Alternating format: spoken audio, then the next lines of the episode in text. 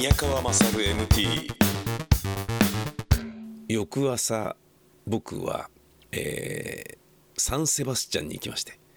バスク地方ですね。カタルーニャ地方のバルセロナから北側のイベリア半島の真上の一番北のとこですかね、えー 6, 6時間ぐらい電車に乗って行ったわけでございます。美食の街サンセバスチャン。えーバルセロナだけでも十分美味しかったと思うんだけどそれより安くて美味しいもうもう半端じゃないよっていうことだったんで、えーワクワクして行ったんですね、えー早朝に6時ぐらいだったかな、え列車の切符を買ってたんですが試合が終わったのが11時でそっから、え歩いてホテルまで帰る羽目になってですね地下鉄が24時が終電で10万人収容しているカンプノーの観客が乗り切れるわけはなくてみんな歩くなりなんなりするわけですよ。タクシーなんか捕まりようはずもないっていう。諦めて僕歩きましたもんね1時間。こういう時に Google マップがあると全然怖くないんですね。大通りただただ歩けばいいだけだから。まあまあ多少は怖いですけど女の人とかはやめた方がいいと思いますけど子供とかね。うん。だけども全然もうあのただただサンダルでずるずるずるずる歩いているっていうまあいい運動にはなりましたけれどでそこから数時間だけ寝て、えーサンセバスチャンにバルセロナサンツというあの駅からレンフェというあの特急列車に乗って行ったわけでございます。サンセバスチャンの海はとっても綺麗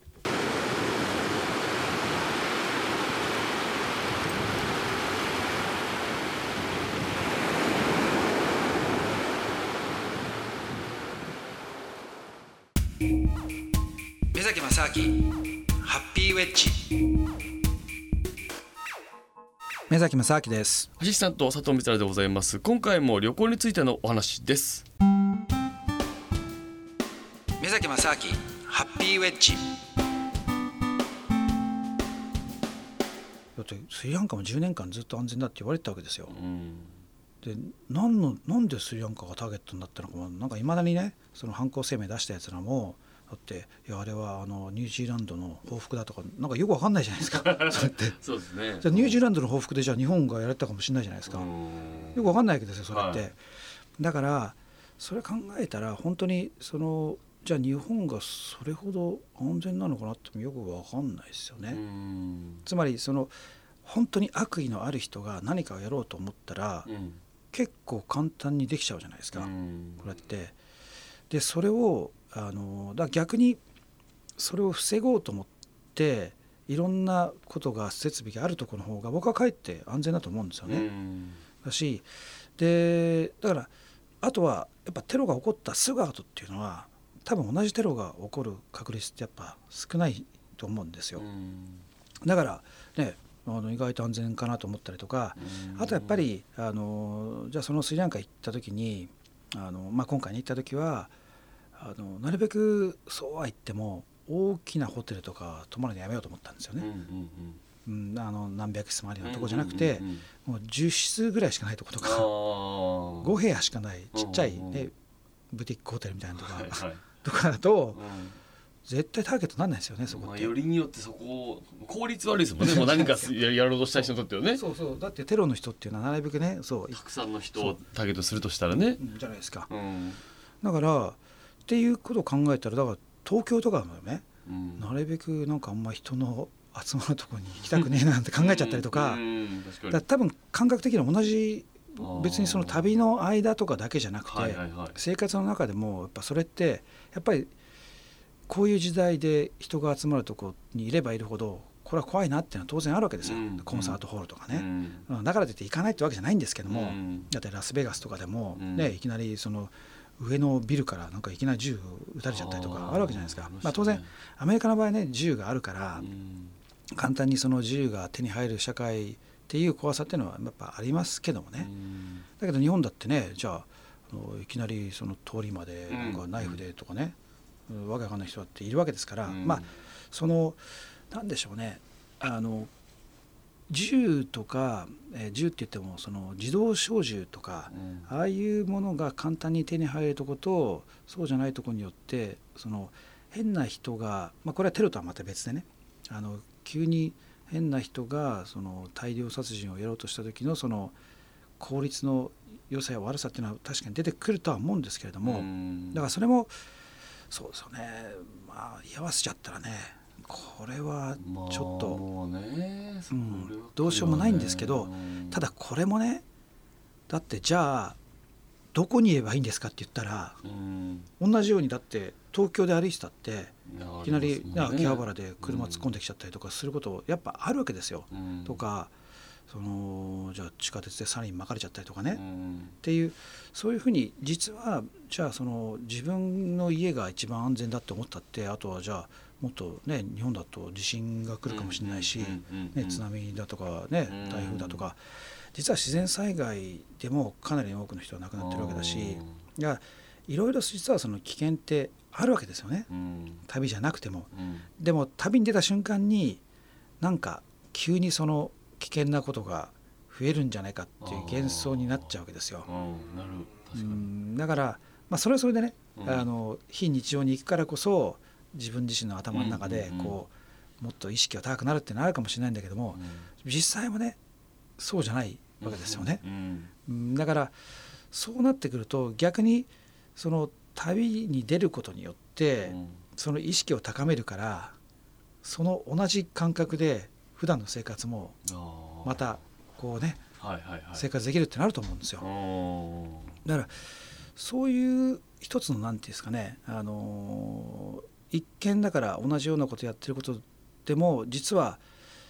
ここってやばいんじゃないとかって考えるその一つの視点を与えるためにもうん。違うその旅行をするとか旅をするとかっていうことによって、うん。実は帰ってきた時にもその今の生活自身がちょっと違った目で見れるっていう楽しさっていうのがあると思うんですよね。でもねこういうのねまあ旅じゃないんですけどうん。あの昔ねもう今はちょっと違うんですけど昔僕ずっと格闘技とかやった時とかは、はい。もうね頭の中がおかしくなってておう。常に頭の中でこう戦うこととかを想像してるわけですよ。はー。普通に生きてて。そう生きてて、でで例えば道とか歩いてても、うん。すれ違う人とかを全部こう戦う想定をねシミュレーションしながらこうねあ今入ったとか なんかエレベーターとかでこうみ密室とかに入った時に、おこいつがこう殴ってきたらどうしようかとかね。ああやってこないけど例えそうそうそうそういろんなばさっきすれ違った人が急に後ろから襲ってきたらどうしようとか。そうそうそうそういろんなことをそう全て目の周りの人が全員敵かもしれないみたいなことを考えたりとあとだからレストランとかに入る時とかでも絶対に入り口を背にして座ったりしないとかおもゴルゴ13みたいな話すごいですねになってるんですけどこの出口はどこだとかねでで出入り口がどこにあるかと。でもこれもね結構そうだな。でもロンドンにいた時に僕はあのちょうどロンドンのテロがあったんですよ。はい。あのーえっ、といつだっけ？7月11日の2005年5年か6年かな？はい。あのにロンドンでの同時多発テロがあったんですよね。でちょうど僕本当に僕のあの住んでたすぐ近くでもあったしでいつも乗ってた地下鉄とかでもやっぱあったんですよ。でその後とかはやっぱりね人が集まるとことかあとバスとか電車とかに乗る時に大きな荷物を持った人とかがこう来ると「ややべえ」とかああなりますよね思ったししだからやっぱレストラン入る時にちょっと待てよとここで爆発が起こったらどう逃げようかとかこ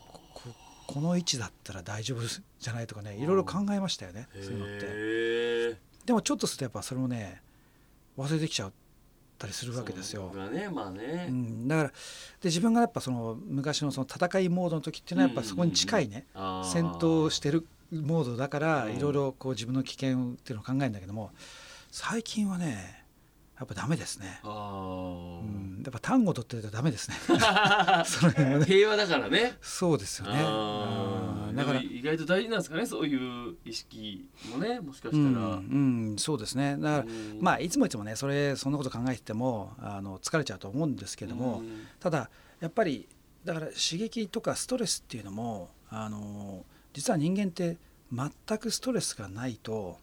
これもねダメなんですよね。はうん、ある程度の実は少しのストレスがあった方が、うん。ある意味人間長生きするし、うん。例えば全くストレスないってことはねじゃあその食事とかでももうお腹いっぱいずっと食べ続けてとかなってくると、実は健康に良くないじゃないですか。うん。だけどよく世の中で腹八分目とかっていうのは、うん。つまりお腹いっぱいにならないところで止めるってことは実はすごいストレスなわけですよ、これって。うん。でもこういうストレスを加え続けるからこそ実はその免疫力がねうんこう高まって実はその健康になっていくっていう説もあるんですよね。だからそのあと脳の刺激なんかも同じだと思うんですよ。うん僕はその常に同じことをやることによってだんだんだんだんそのなんですよねもうほとんど脳の意識が自動化することによってう、ん同じルーティンをこなしていくっていう生活になっちゃうとうんこれ面白くないんですよね。うんだからそれをやっぱりいかにそのでしょうね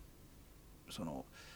ちょっとした刺激とか違う視点をこう自分に課すことによって、うん。いかにそのそねその刺激になることによってそれが楽しさになるから。あで楽しいことによってそれってやっぱり喜びになってくるからね、うん。まあ、幸せにもこうつながってくるってことになると思うんですけどね。はい。日常をこうまあマンネリ化しないというかね、うん。常にこう刺激を入れながら日常を過ごしていくっていうね、うん、だからそのためそのそのツールとして旅行とかをたまにすることによって、うんそういうなんですか思考をこう考え方というかはい。そのパターンをこう覚認識するためのパターンとは違うな、その自分のやっぱり考え方ですよね、はい。生きる時の考え方の一つのそのまあなんていうのかなスキルみたいなものを作るのがやっぱり、えー旅行であり旅の一つのやり方なのかなとは思いますけどね。ちょっとこの旅話旅行話はちょっと定期的にちょっと聞きたいですねこれ。はい。なんかねそのやっぱまあたくさん行かれててだって水崎さんも何十十10年ぐらいでしたっけ？こうバーッといろいろ行かれて帰ってこようと思ったきっかけとかあるわけじゃないですか、ん。ちょっとまた次回以降その辺のなんか ちょっとあの行こうと思って帰ってくることにしたとかの話もはい。ぜひともき聞いてみたいなと思いました。ぜひまたちょっとはい。旅旅行話聞かせてください、はい。さあということでまたじゃあねえー来月もよろしくお願いします。お相手はアシスタント時々キャンプ佐藤美猿とはい、宮崎正明でした。ありがとうございましありがとうございたました。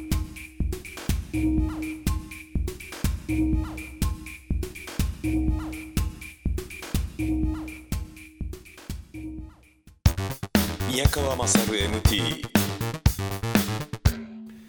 そして美味しいピンチョスをいくつか頼み、えー私はあのー帰ってきたんですけどね。サンセバスチャンは、まあ、海もあるし美食の街で、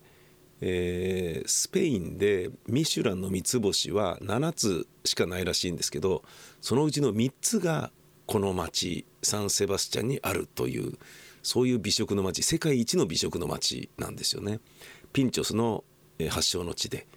もありもういろんなものが全て美味しかったですね。うめえなって感じだったな。なんかねとはいえ高級レストランってわけでもなくねもう立って飲むような立ち飲み屋なんだけどでピンチョスを自分で選んでポンポンって皿に乗せてお金払ってっていうなんかねあのフードコートみたいな感じじゃねえかよみたいに思うんだけどだけどうまいんですよ。めちゃめちゃうまいんですよ。グビグビビールとかなんか飲んでねみんなで。すっげえなーって。ここにいたらすっげえ太るだろうなっていうようなそういう場所。街全体がねもうなんだろうなハワイほどクソ暑くないしもうちょっと文化的だし落ち着いてるしいいな、まあ、あのサンセバスチャンはまた行きたいなっていうふうに思いましたね。サンテルモミュージアムっていうね濃い内容のバスク地方の歴史を、え一望できる美術館っていうのも非常に内容が濃くてもちろんあの録音とかねあの撮影とかできなかったからあの具体的にねもう濃かったよっていうようなね あの、えー淡白なことしか言えないので申し訳ないんですけれども。で、えーそのサンチェセバスチャンで、えーサンセバスチャンがホームのあのレアル・ソシエダというチームがありましてそのチームのホームスタジアムに行こうと私は思いました。なぜならですねレアル・ソシエダはバルセロナに異様に強いんです。ホームゲームで。ホームスタジアムのことはアノエタというのです。あのエタで10年間勝ってなかったんです。去年まで。去年ようやくあのエタでバルサが勝ったんです。それまで10年間勝ってなかったんです。この10年というのはグアルディオーラが監督して爆発的にメッシチャビイニエスタとかで大活躍してワールドカップも取ったようなそういう時期も含むわけじゃないですか。爆発的に強いバルサなのにあのエタでは勝てなかったんですよ。10年間。それはもう何何かね魔力みたいなものがあるんだろうなと思って僕はあのあのエタを行ってみたいなと思って行ったんですよね。したらですねあのまあ改修工事中で「うん中入れないね」って言われちゃって。え写真撮っちゃダメですか？あもうダメだね。ここの中だけだね」つって「えー」っつって。回収中っていうの聞いてたんですよ。だけど回収中だけど行けばあのあのエタのスタジアムに見学に来る人なんかほとんどいないから警備員がすごい喜んで驚いて喜んで案内してくれるよっていう話だったんですっげえ楽しみにしてたんだけど。行ったらあの13番ゲート上がってください事務室ありますからって言われて「はい」っつって「よし」っつって上がってったのね。下事務局があって「すいません」っつって「中見たいんですけどいいですか?」っつって。あの行ったら、まあ、英語で言ったんですよ。僕あのカタルーニャ語もバスク語も、えー、スペイン語も喋れませんから英語ね中学英語で一生懸命言うわけですよ。すると「あごめんなさい。回収中で入れないんだよね」ここだけだよね」つって「え？えええ？っつって。それ事務所なんだけどスタジアムが見ることができるんですよ。スタジアムの上の方の席っていうのかな。パルコみたいな場所っていうことだと思うんだけど貴賓席ね。ででこっからあの新しいスタジアムの写真撮っていいですか？あダメだね。って。えー？って。この中の写真だったらいいよ。っつって。この事務室の中の写真撮ったってしょうがねえじゃねえかよ。って。あのネタの雰囲気もう全然味わうこともできずにですね。あのバスで行って帰ってきたっていうね。ですけどあのこれなかなかいいですよ、えー、バス乗って移動するにしてもあの運転手さんとかに「あの枝あの枝ついた？あの枝ついた?」っていうふうにいちいち聞かなくてもいいものね。あの Google マップを開いておけばバスが近づくからあの枝に近づいたらこの辺かなってピッて押せば止まってね行けるからあの周りにねこう迷惑をかける必要がないんだよね。近く着いたら教えて近く着いたら教えてとかっていう風に うるさいなお前みたいな感じで言われることがないっていうのはまあいいというふうに僕なんかは思いましたけれどもねうんでまあそういうのを経験しあの、えー、誰もいない部屋に鍵だけ置いて帰るっていうそういうあのサンセバスチャンのあの小旅行でございました。鍵だけ置いて帰るっていうのはこのオールドシティハウスっていうゲストハウスなんですけれどあの旧市街の中にど真ん中にあるから非常にロケーションはいいんですけれど、まあ、ここもあの早朝は人がいないんで、え勝手に鍵置いて出てってねっていう話なんですよ。でその代わりあの自己責任あのもう誰もいないんで部屋の中にスマホ忘れちゃったっつっても取りに戻れないから必ず忘れ物のチェックはちゃんとしてねっつってねいうことでやってものすごいドキドキでしたよねもう前の晩からね荷物あとはこれとこれとこれだなみたいな感じであのグローバル w i f i って言って海外で使える w i f i を、えー、レンタルしてね成田空港でレンタルしてきたんですけれどでそれがあるとまあ安心だねというか命綱であり w i f i とスマホさえあればどこにいようが戻ってこられるなっていう感じするもんね。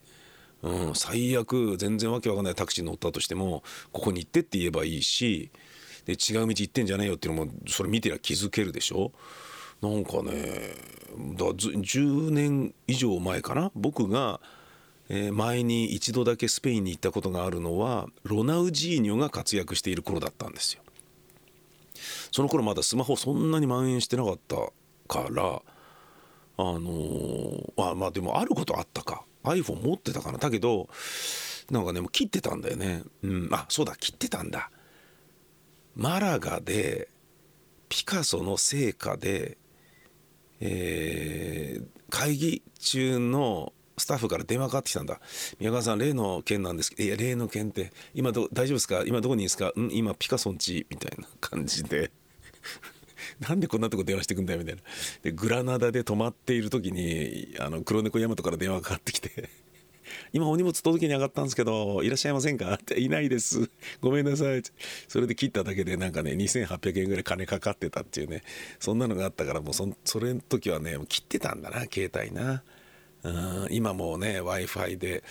本当にネットでね通話すればまあ僕やんなかったですけど家族の声が聞きたいと思ったら LINE 通話をすれば無料で電話できてたわけじゃないですか。いい世の中ですよ。w i f i ってすげえよっていう。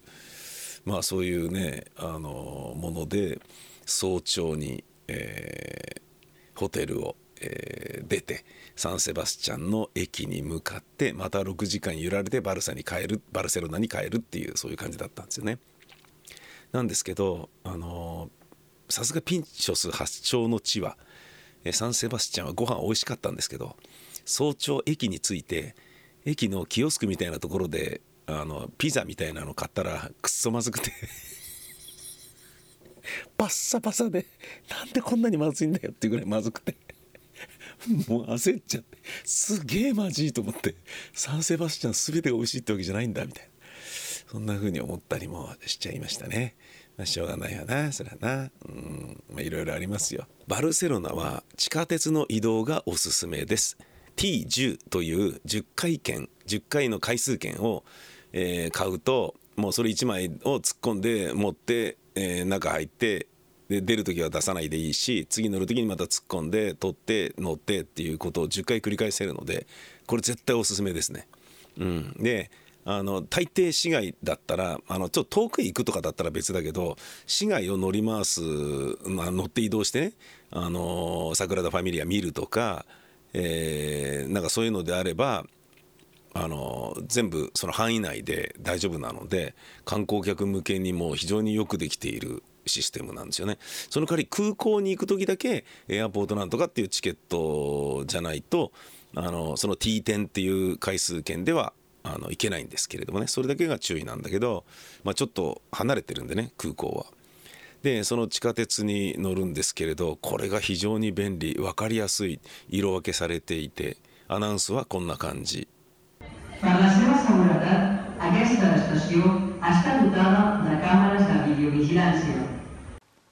いよいよ明日、えー、リーガのセビージャ戦を見て、えー、夜中にこっちへ戻ってきてえー、早朝の飛行機で帰るという、えー、最終局面を迎えております。頑張れメッシ。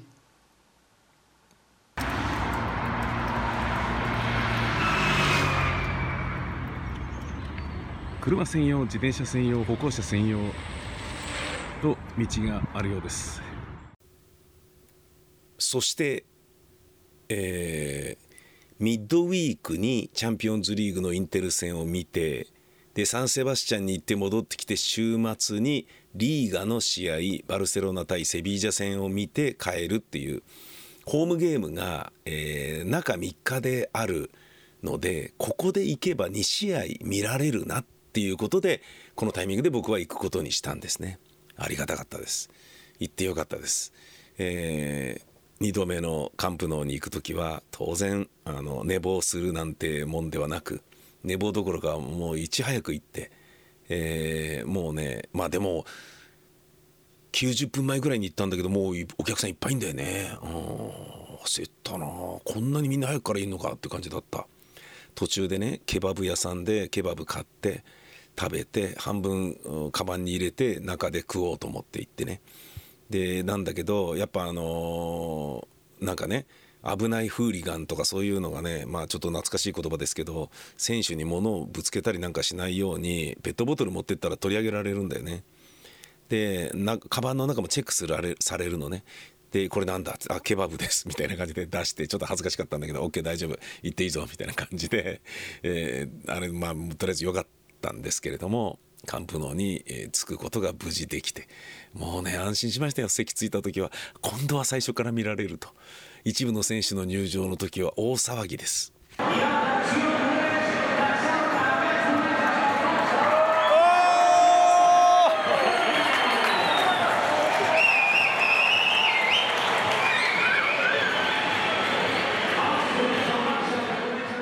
フリーキック3回目でメッシは決めたのですけれども3回目外した時の音だけ録音していたのでちょっと聞いてみてください。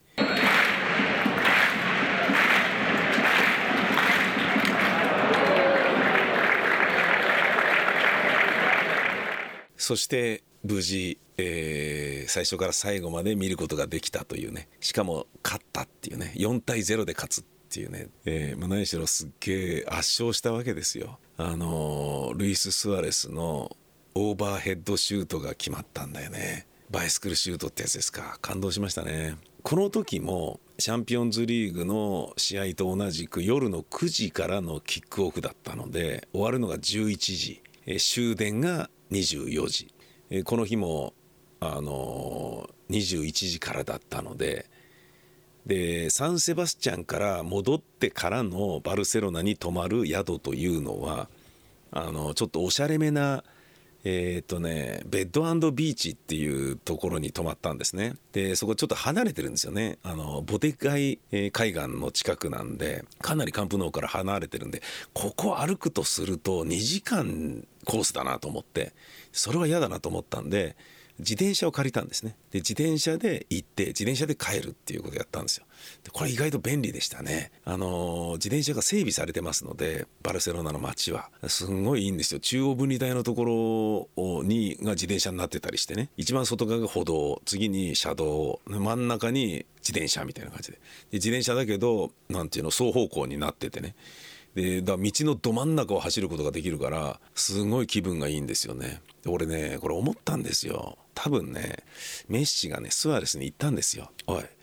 今日宮川さん自転車で来てるらしいぞ。お前バイスクールシュート決めた方がいいんじゃないか。OK 分かった。俺決める。そうやって そうやってスアレスが決めたんじゃないかなと。